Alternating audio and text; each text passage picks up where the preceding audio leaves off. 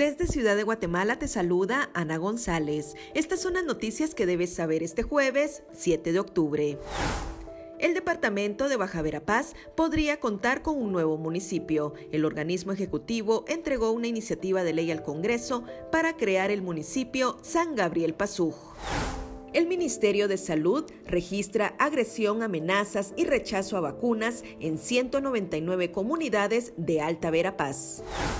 Gustavo Alejos ya puede movilizarse en todo el país, según la resolución de la jueza Claudette Domínguez.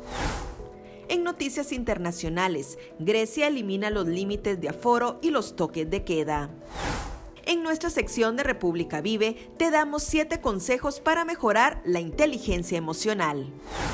Eso es todo por hoy. Para mayor información ingresa a república.gt y mantente informado sobre las noticias del día.